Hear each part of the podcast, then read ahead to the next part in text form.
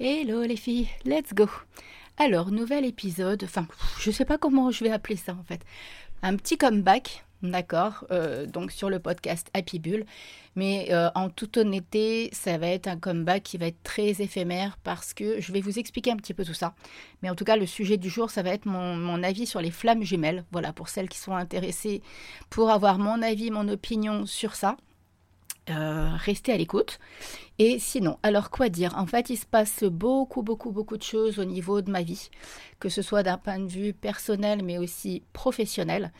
Et, euh, ben, et, là, c'est surtout le côté pro, en fait, qui a un impact. Euh, ça fait un petit temps, en fait, que je sens que je suis un petit peu lassée de ce que je fais dans mon activité. Donc, donc du coup, là, je sens aussi que je n'ai plus l'énergie à euh, à être sur Instagram, à, vous coacher, à vous. Euh, j'ai fini là avec mes derniers clients. Je ne sais absolument pas si je reprendrai dans cette direction-là. Honnêtement, à l'heure d'aujourd'hui, je ne sais absolument pas où je vais. Je n'en sais rien. Je n'ai même plus d'argent qui rentre. Je ne sais absolument pas comment je vais faire. Mais je suis dans un tel état de fatigue que euh, je ne peux plus me forcer à quoi que ce soit. Les seules choses que je suis encore capable de faire à l'heure d'aujourd'hui, ce sont les guidances, puisque ça, j'ai toute une clientèle en fait attitrée depuis pas mal d'années. J'ai un peu plus de 300 personnes que j'ai déjà même accompagnées. J'avais fait le point la dernière fois, même plus que ça, hein, largement plus que ça. Euh, et, du coup, bah, ça, comme les personnes me demandent en fait des séances, je continue à faire des séances. Pour le moment, je les fais euh, en visio ou par téléphone, et c'est très bien comme ça. Et la raison aussi, c'est que je ne sais pas si vous en souveniez, euh, souvenez, pardon, je devais subir une intervention chirurgicale au niveau de mon poignet suite à une blessure que je m'étais faite au mois de mars et pour laquelle il y avait eu un mauvais diagnostic dans un premier temps de la part d'un chirurgien. Donc déjà, j'ai perdu un peu plus de 8 mois. Et en fait, l'opération a été beaucoup plus compliquée que prévu. Bien évidemment, c'est le bras droit. Donc, euh, j'ai fait du rab au niveau du bloc opératoire. je me suis même réveillée pendant l'opération et ils m'ont dit de refaire un gros dodo. Ils étaient en train d'écouter du Bob Marley. Donc, euh, voilà. Après, le bon kiff de cette opération, c'est au moment où ils m'ont fait un, second shoot parce que, voilà, c'était très douloureux. Au, départ, c'était qu'une anesthésie locale qui a dû se transformer parce que bah, l'intervention a duré quasiment trois heures. Et en fait, je me rappelle d'un shoot en particulier qu'ils m'ont fait, qui était juste magique. et où je me souviens où le maître dit oh Steph, ça, il faut que tu arrives à trouver un truc chimique qui procure ce bien-être-là, parce que c'est juste du kiff. Donc voilà, donc voilà les raisons pour lesquelles je suis euh, plus très présente, que ce soit sur les réseaux sociaux, que ce soit sur le podcast.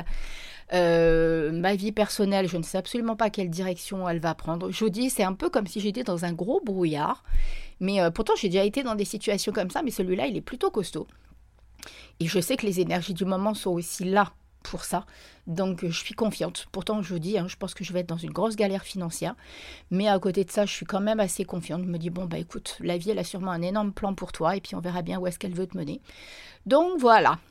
Voilà un petit peu euh, brièvement les raisons de mon absence et les raisons de... Euh, donc voilà, donc là je mets vraiment ma santé, mon bien-être en priorité parce que c'est un peu compliqué. Là, ça fait déjà trois semaines que j'ai été opérée et je suis franchement pas en forme.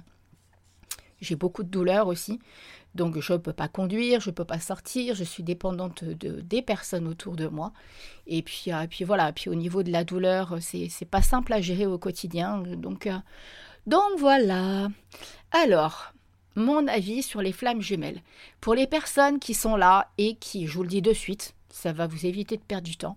Pour les personnes qui m'écoutent et qui sont persuadées que... Comment je vais vous dire ça?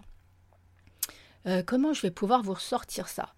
Euh, Ou alors je laisse, le fil comme ça et puis vous verrez si vous voulez rester ou pas euh, au cours de l'épisode.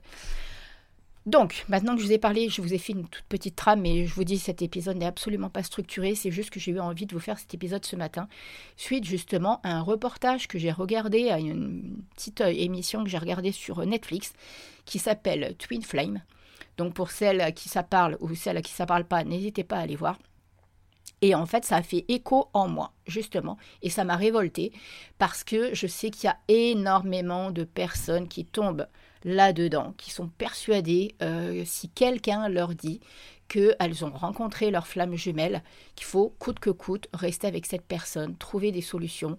Et là, on en vient, on, en arrive à travers ça à tomber dans les travers justement de la, de, entre guillemets ou non pas entre guillemets, des gourous qui profitent de cette situation de courant d'évolution au niveau du développement personnel, de l'ésotérisme, de, de, cette ouverture à l'invisible, qui profitent de la situation parce que effectivement, je pense que pour les personnes qui en profitent et qui sont euh, malveillantes, il y a un énorme business dans ce domaine-là parce qu'il y a énormément de personnes en souffrance et en demande de rencontrer le grand amour, l'âme sœur, euh, d'être épanouie en amour.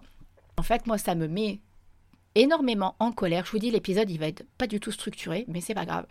Ça me met en colère parce que euh, pour les personnes qui vont être dans, un, dans une période de leur vie où elles sont fragiles, influençables, euh, peut-être peut-être que c'est pas votre habitude au quotidien, mais c'est tellement pernicieux.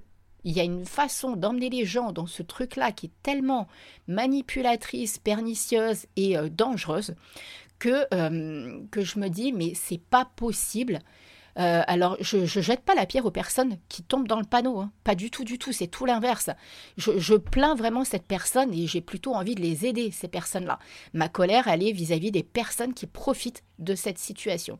Sur Netflix, par exemple, les deux personnes qui, euh, qui sont euh, des gourous, de, ce truc s'appelle Universe euh, Twin Flame. Ils sont toujours en activité hein, parce qu'ils n'ont pas réussi à avoir des preuves suffisamment euh, conséquentes. Je pense qu'à un moment, ça va y arriver, mais euh, c'est tout un travail à faire en amont en fait pour réussir à avoir des témoignages, pour réussir.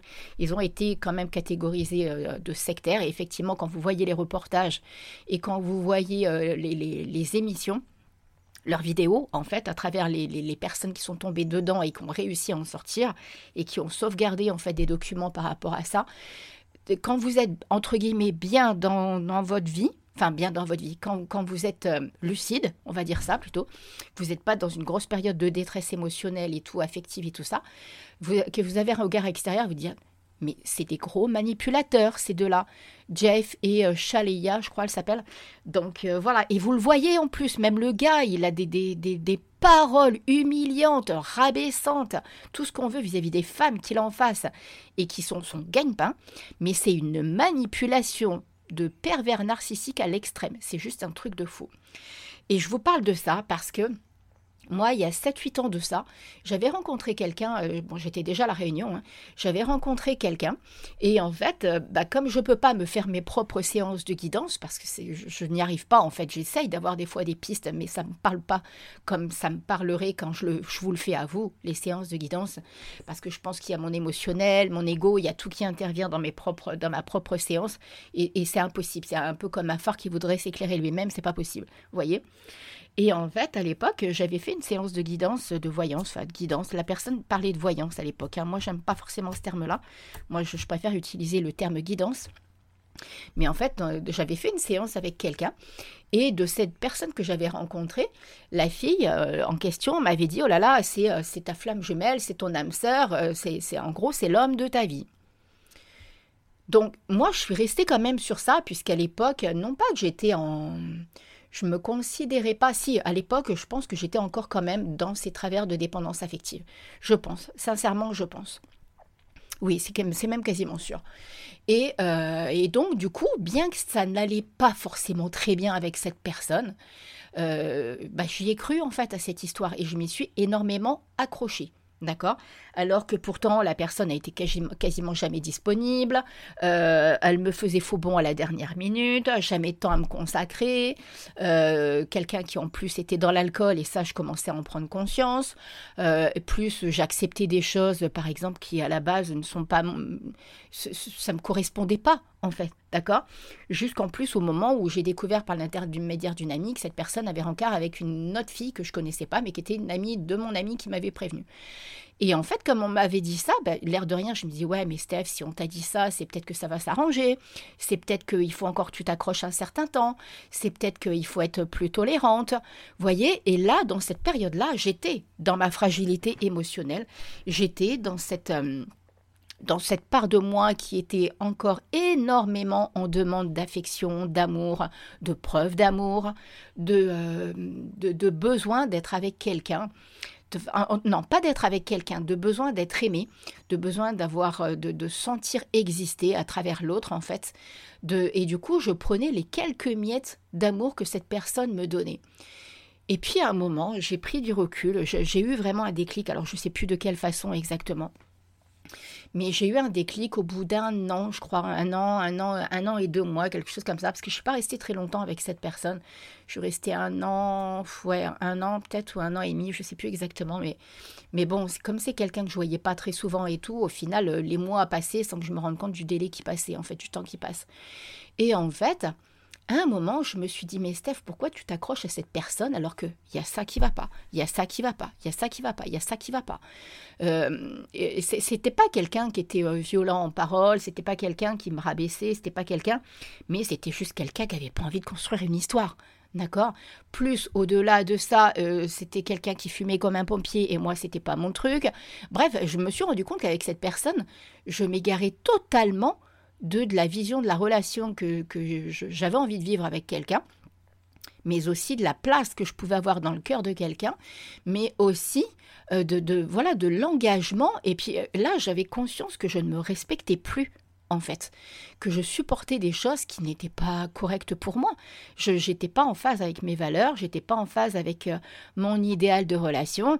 Et en plus, et même là, ça, je me rends compte de ça ces derniers temps j'ai acheté beaucoup, là, pendant ma rééducation, j'ai acheté pas mal de livres sur l'hypersensibilité pour essayer de me comprendre, pour hyper euh, pour, vraiment essayer de, comprendre un petit peu mon mode de fonctionnement parce que je, je vous avoue que c'est vraiment pas simple au niveau de ma relation avec euh, ce côté très sensible où je réagis à tout, où j'ai besoin de tout comprendre, où j'ai besoin de tout explorer, où j'ai besoin d'avoir des réponses à tout, où j'ai besoin euh, et où l'autre, bah, dès qu'il se renferme ou dès qu'il m'ignore dans un mode de fonctionnement que lui a, je me sens rejetée, je suis pas bien et ça prend des proportions de dingue dans ma tête et je fais plein de liens avec tout un tas de choses. Enfin bref, c'est un gros Et du coup, en fait, je me suis dit aussi, mais Steph, qu'est-ce que tu veux vraiment?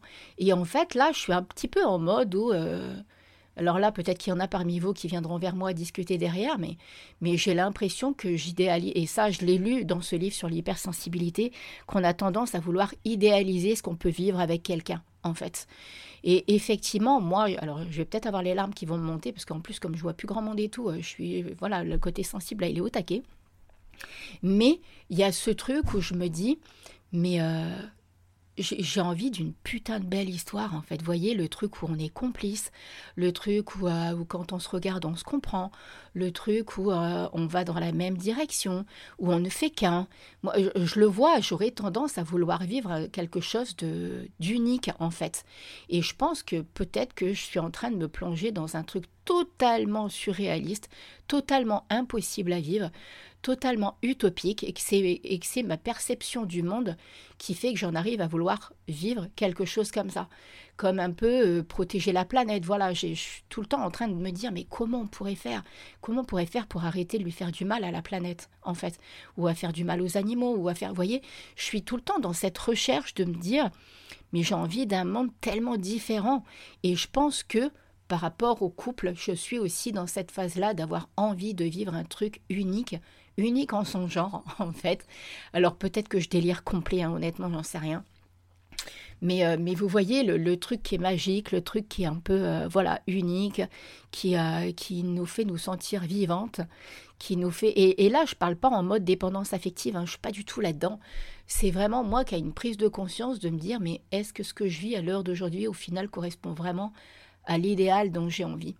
Parce que je, sais que je suis quelqu'un qui a envie de bouger, je suis quelqu'un qui a envie de voyager, je suis quelqu'un qui a envie de faire beaucoup de choses, qui a envie de découvrir d'autres cultures. Et je me rends compte que bah, là, en fait, je suis en train de m'éloigner de tout ça. Et ça me fait de la peine.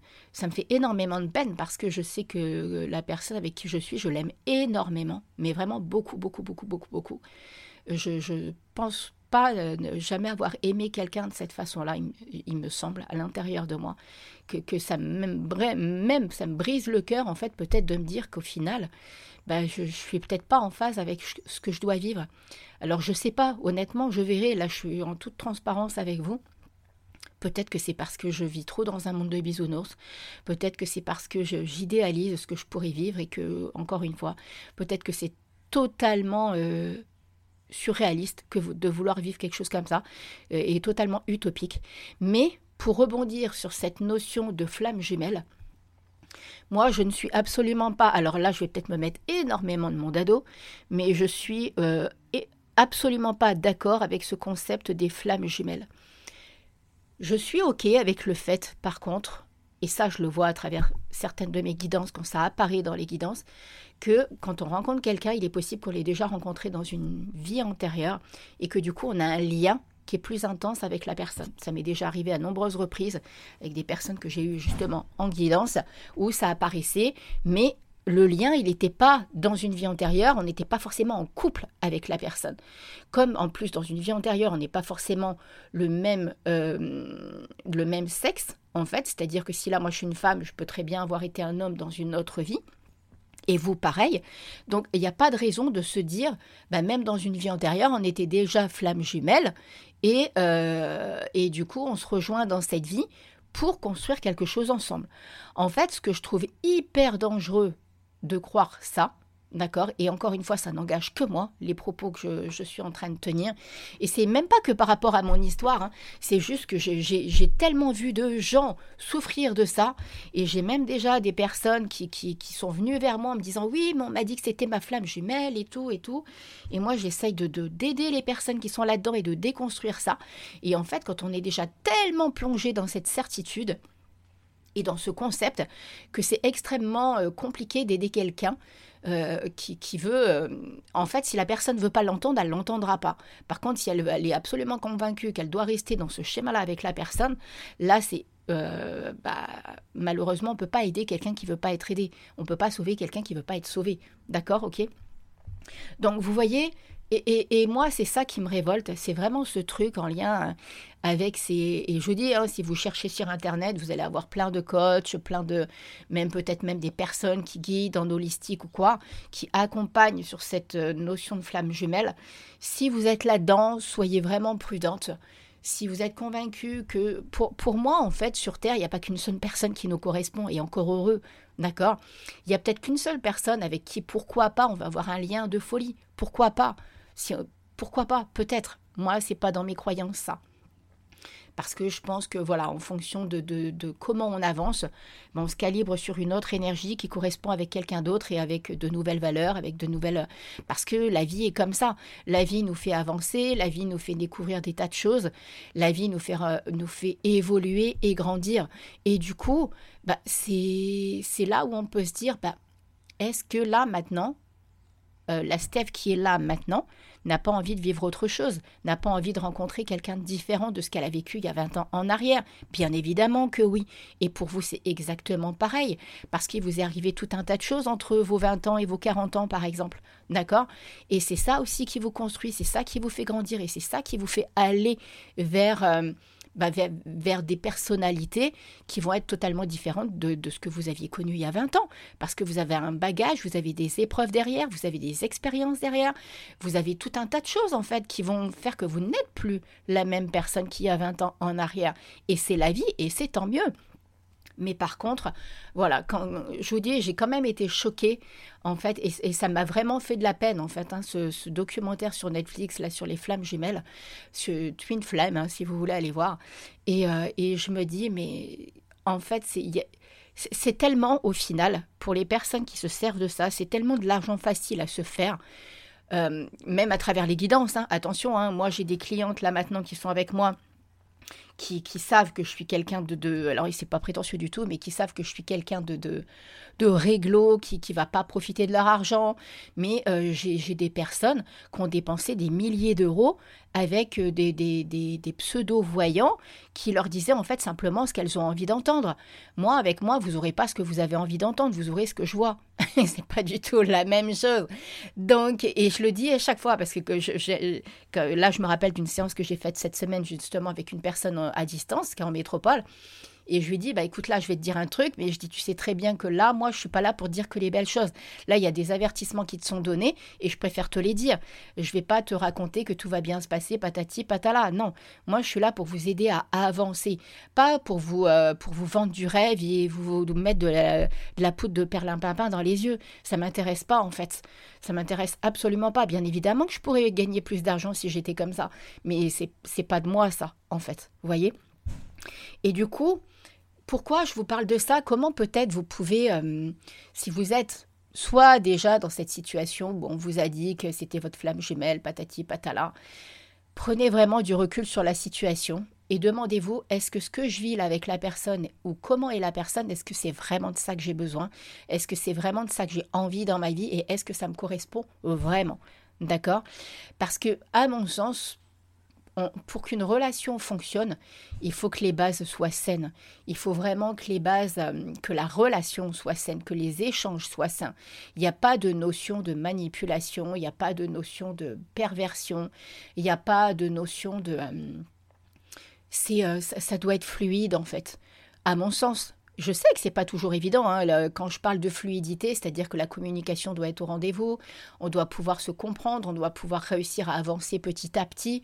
Et évidemment, qu'une relation n'est pas un long fleuve tranquille et que euh, bah, il arrive euh, souvent des événements qui vont vous amener à réfléchir et tout. Mais peut-être qu'à un moment, il est aussi temps de se dire bah, est-ce que c'est vraiment ça que je veux en fait? Est-ce que c'est vraiment de cette relation que je veux dans ma vie? Ou est-ce qu'au final, il est peut-être temps de se dire bah non, elle me correspond pas et il faut que je sois capable de l'arrêter et d'y mettre un terme parce que je suis trop en souffrance.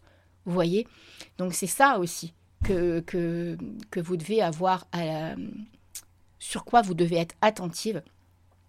Parce que, encore une fois, si vous êtes en. Si vous n'allez pas bien, si vous passez plus de temps à être malheureuse qu'à être heureuse, et si vous vous contentez des quelques miettes d'amour qu'un homme peut vous donner, et que c'est quelqu'un qui n'a pas réellement de, temps à consacrer, qui n'est pas vraiment disponible, qui, pas, euh, qui, qui, se met beaucoup plus lui en priorité que votre relation, que votre couple. C'est même pas vous qu'il met en priorité, c'est même le couple, il ne le met pas en priorité, bah parce que c'est quelqu'un qui, qui, a peut-être des habitudes euh, de, de, de, personnes célibataires et qui, qui voilà, qui est qui, se met dans un peut-être dans un égoïsme parce que la priorité c'est lui et le couple vient après, chose que je peux comprendre. Mais après, il faut trouver l'équilibre.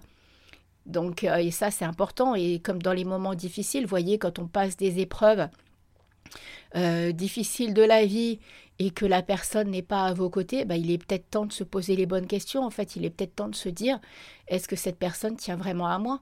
Parce que si je suis là toute seule dans mon coin et que je dois faire face à des épreuves comme ça, euh, j'ai vu un commentaire d'une dame justement qui parlait de ça dans, un groupe d'hypersensibles sur Facebook. Et elle disait bah, quand je vais bien, tout va bien, mais par contre, quand je vais pas bien et que c'est compliqué pour moi ou que j'ai des problèmes de santé, bah, la personne, en fait, elle n'est elle est pas très présente, elle n'est pas trop disponible.